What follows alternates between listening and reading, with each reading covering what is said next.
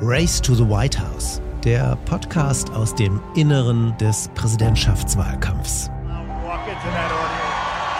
I'll walk in there, I'll kiss everyone in that audience. Reckless personal conduct since his diagnosis is unconscionable. The longer Donald Trump is president, the more reckless he seems to get. 18 Tage bis zum Wahltag. Willkommen zu unserer neuesten Podcast-Ausgabe, in der wir wieder tief mit euch in den US-Wahlkampf einsteigen. Mein Name ist Julius Vandela. Und ich bin Gordon Ripinski, auch von mir ein herzliches Willkommen. Live from the National Constitution Center in Philadelphia, this special edition of 2020, The Vice President and the People. Now reporting, Chief Anchor George Stephanopoulos. And welcome to our town hall with Joe Biden. Mr. Vice President, welcome to you. Good to be with you. We're here with a group of Pennsylvania voters. From NBC News, Decision 2020, President Trump Town Hall. Live from the Perez Art Museum in Miami, here's Savannah Guthrie.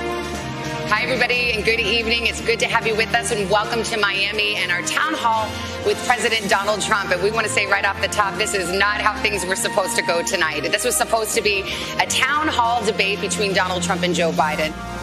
Split Screen America. Präsident Trump in einem Town Hall Meeting mit Savannah Guthrie in Florida. Während Joe Biden zeitgleich im selben Format mit George Stephanopoulos in Pennsylvania sich den Fragen von Wählerinnen und Wählern gestellt hat. Zwei Swing States, zwei Town Halls. Gordon, wir waren die ganze Nacht wach und haben uns natürlich beide Veranstaltungen angeschaut. Du wolltest dir unbedingt Trump anschauen. Ich war ein bisschen neidisch, weil da natürlich deutlich mehr Energie dabei war und du wahrscheinlich nicht so leicht eingeschlafen bist. Aber was ist dir aufgefallen und was waren deine drei Takeaways aus Florida?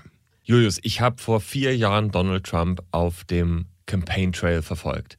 Ich fand es unheimlich spannend zu beobachten, wie er gegen Hillary Clinton angetreten ist und wie er sie am Ende dann auch besiegt hat. Und natürlich gucke ich mir mit genau der gleichen und noch größerer Spannung an, wie er sich in diesem Jahr schlägt. Der erste Punkt, der mir aufgefallen ist, dieses eigenartige Format. Eigentlich hätte die amerikanische Bevölkerung eine TV-Debatte sehen sollen.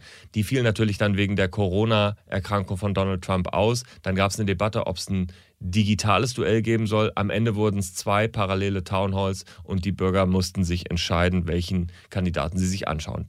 Das Zweite, bei Donald Trump ist mir aufgefallen, seine beharrliche Verweigerung von Realität. Das ist jetzt erstmal keine News, aber es ist doch auffällig, wie hart das immer wieder ist. Er verweigert die Erkenntnis, dass Masken schützen. Er hält die Verschwörungstheorie aufrecht, dass die Demokraten eventuell einen pädophilen Ring betreiben. Auch die Theorie, dass Osama bin Laden noch leben könnte, verwirft er nicht. Er sagt, die Leute können selbst entscheiden. Also Trump jenseits jeder Realität. Und das Dritte, was interessant war, bei dem Thema wirtschaftlicher Erfolg von Donald Trump. Das erste Mal hat er zugegeben, dass er 400 Millionen Dollar Schulden hat. I have a very, very small percentage of debt. $400 million compared to the assets that I have, all of these great properties all over the world, it's a tiny percentage of my net worth. Das heißt, er bestätigt einen Teil der New York Times Recherche, wo es am Ende auch darum ging, wie viel Steuern er zahlt, wie erfolgreich er als Geschäftsmann ist. Und das ist ja auch eine Grundlage für seinen Erfolg als Politiker. Aber Gon, wie hat er denn über Joe Biden gesprochen? Im Grunde genommen war er die ganze Zeit bei sich selbst in einer Verteidigungsposition. Er hat gar keine Angriffe richtig gefahren. Er wurde attackiert entweder von der Moderatorin oder durch die Fragen, durch die kritischen Fragen. Und er hat versucht, sich zu verteidigen. Er ist nie richtig in die Offensive gekommen. Aber das finde ich spannend und das finde ich ist auch eine verlorene Chance von Trump. Wir können uns alle noch an 2016 erinnern und damals hat er Clinton so eindeutig positioniert. Ich meine, denk nochmal zurück. Was war das, was er immer wieder gesagt hat? Crooked Hillary Crooked, mit natürlich. Lock her up, Lock her up, die ganzen Sprüche immer auch auf den Veranstaltungen. Und ich habe das Gefühl, das ist einer der größten Unterschiede von 2016 zu 2020, dass er es eben nicht schafft, das eine über Joe Biden zu sagen und ihn wirklich zu definieren. Now, Sleepy Joe would say the unemployment rate in the great state of Ohio. No, no, you're in South Carolina. Joe, Joe, you're in South. They come up with you. Ever see the guy that no, no, no, it's South Carolina. It's not Ohio. Okay. When needed, I wear a mask. I don't wear masks like him. Every time you see him, he's got a mask. He could be speaking 200 feet away from it. He shows up with the biggest mask I've ever seen. In 47 months, I've done more than you've done in 47 years, Joe. These are people that are seriously radical left. Joe Biden is nothing but their puppet. He has no clue what's happening. Ich höre manchmal, dass er senil und alt ist. In der nächsten Woche ist dann Biden derjenige, der Angst hat und im Keller sitzt und die Maske aufhat. Plötzlich ist dann wieder Biden, der von der radikalen Linken gesteuert wird, bis hin zu Bidens Sohn ist korrupt. Also ich habe den Eindruck, dass sich Donald Trump nicht darauf festlegen kann, was wirklich sein einer Angriffspunkt auf Joe Biden ist. Und ich glaube, das schadet ihm. Insgesamt finde ich, hat Trump ein Problem mit dem Messaging in diesem Wahlkampf. Das betrifft nicht nur Joe Biden, den er nicht effektiv angreift, das betrifft ja zum Beispiel auch seine Kernmessage. Erinnern wir uns mal an 2016. Make America Great Again. Du konntest es überall hören, wo du hingegangen bist. In diesem Wahlkampf kannst du dich noch erinnern, am Anfang ist er umgeschwenkt auf Keep America Great um dann wieder zurückzugehen auf Make America Great Again. Also auch da schwimmt er. Corona hat ihm da einen Strich durch die Rechnung gemacht. Ja. Exakt, absolut. Und wenn man sich diese ganze Townhall-Veranstaltung gestern angeschaut hat, da war nichts mit Attacke, da war ein Wahlkämpfer zu erkennen, der die wichtigsten Punkte des Wahlkämpfens nicht beachtet hat. Die Schärfe hat gefehlt von Richtig, 2016. Ganz genau. Julius, du hast dir Joe Biden angeschaut und Joe Biden kennst du natürlich auch schon aus deinen 2008 und 2012er Wahlkämpfen, wo er als Vizepräsident mit Barack Obama ins Rennen gegangen ist. Was ist dir heute aufgefallen? Es war eine relativ ähnliche Version wie damals, aber kaum zu glauben, was geschehen kann, wenn Joe Biden plötzlich ein bisschen Zeit hat, nicht die ganze Zeit wie noch im ersten TV-Duell unterbrochen wird und einfach auch mal über Inhalte und Policy sprechen kann. Wie zum Beispiel auch Court Packing, aber vor allem eben auch ein Thema, das in Pennsylvania echt wichtig ist, nämlich Fracking. Die Trump-Kampagne hat immer wieder gesagt, dass unter Joe Biden 600.000 Jobs wegfallen würden, nämlich im Fracking-Sektor weil Joe Biden Fracking illegal machen wolle. Insofern, wir hören jetzt einen Spot hier und das ist ein Spot von einer Pro-Trump Super PAC, einer dieser Vorfeldorganisationen, die dort Joe Biden auch wirklich hart attackiert. When Joe Biden says he'd eliminate fracking, he's talking about my job. He's talking about our future. Joe Biden be devastating for us.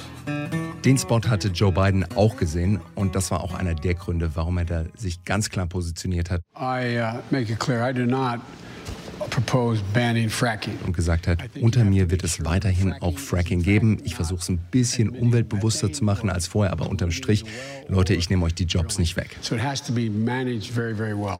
Das zweite war natürlich Court Packing. Und Court Packing ist ja diese Idee, was viele auch progressive Demokraten sagen, Warum sollten wir nicht den Supreme Court einfach auch erweitern? Es steht nirgendwo in der Verfassung geschrieben, dass der Supreme Court wirklich auch auf neun Richtersitze festgelegt ist. Und dementsprechend gibt es immer wieder die Forderung gegenüber Joe Biden, dass er doch sagen soll, warum nehmen wir nicht elf oder 13 Supreme Court Richter in den Supreme Court mit auf, wenn er denn gewählt werden würde. Und da hat Donald Trump in der Vergangenheit Joe Biden immer auch attackiert, dass er sich eben nicht klar dagegen positioniert. Und es wäre so leicht gewesen, dass Joe Biden einfach sagt, unter mir wird es das nicht geben. Ich bleibe bei den neuen Richtern. Ich finde es nicht okay, was die mit Brad Kavanaugh gemacht haben, dem Supreme Court-Richter, den Trump 2018 durchgesetzt hat. Und jetzt eben auch dieses Verfahren mit Coney Barrett. Aber ich verstehe nicht, warum sich die beiden Kampagnen da nicht klar positionieren. Das ist sicherlich eine Schwachstelle des beiden Townhalls gewesen, aber trotzdem für mich als Takeaway bleibt doch, wie unglaublich dieses Format Joe Biden zugute kam. Keiner fällt ihm ins Wort, er kann seine Programme ausrollen, alles ist wunderbar. Trump auf der anderen Seite kann niemanden angreifen, wird aber sehr kritisch von der Moderatorin befragt. Also ein Eigentor, wenn du mich fragst, die letzte Nacht für Donald Trump. Ich glaube, ein Eigentor noch unter einem zweiten Gesichtspunkt. Wenn er sich auf die Debatte, diese zweite, auch vielleicht virtuelle Debatte festgelegt hat, hätte er wahrscheinlich trotzdem noch 70 Millionen Amerikanerinnen und Amerikaner erreicht. Insofern er hat seine Audience, seine Zielgruppe einfach auch durch dieses Format beschränkt. Schön, dass ihr wieder bei Race to the White House dabei seid. Wir haben noch ganz viele weitere Themen vorbereitet. Es wird um Voter Suppression gehen, um die Unterstützung der Promis für die beiden Kandidaten und um ein Julius ziemlich peinliches Wahlkampfvideo. Das alles kostet allerdings einen kleinen Betrag. Gon, ich hatte keine Ahnung, wie wahnsinnig viel Arbeit ein Podcast ist. Als wir uns das erste Mal drüber unterhalten haben, dachte ich, du, wir setzen uns einfach hin, machen das Mikro an sprechen eine Stunde und am Schluss laden wir das Ganze hoch. Äh, weit gefehlt. Ähm, das Ganze ist deutlich komplexer. Und insofern, wir haben hier Ferenc mit uns, der hier im Hintergrund produziert, der die ganzen Töne raussucht, der sicherstellt, dass sich das Ganze auch wirklich gut anhört. Dazu haben wir ein unfassbar tolles Musikbett, das immer wieder mit reinkommt und ein Sound Engineer in Lawrence.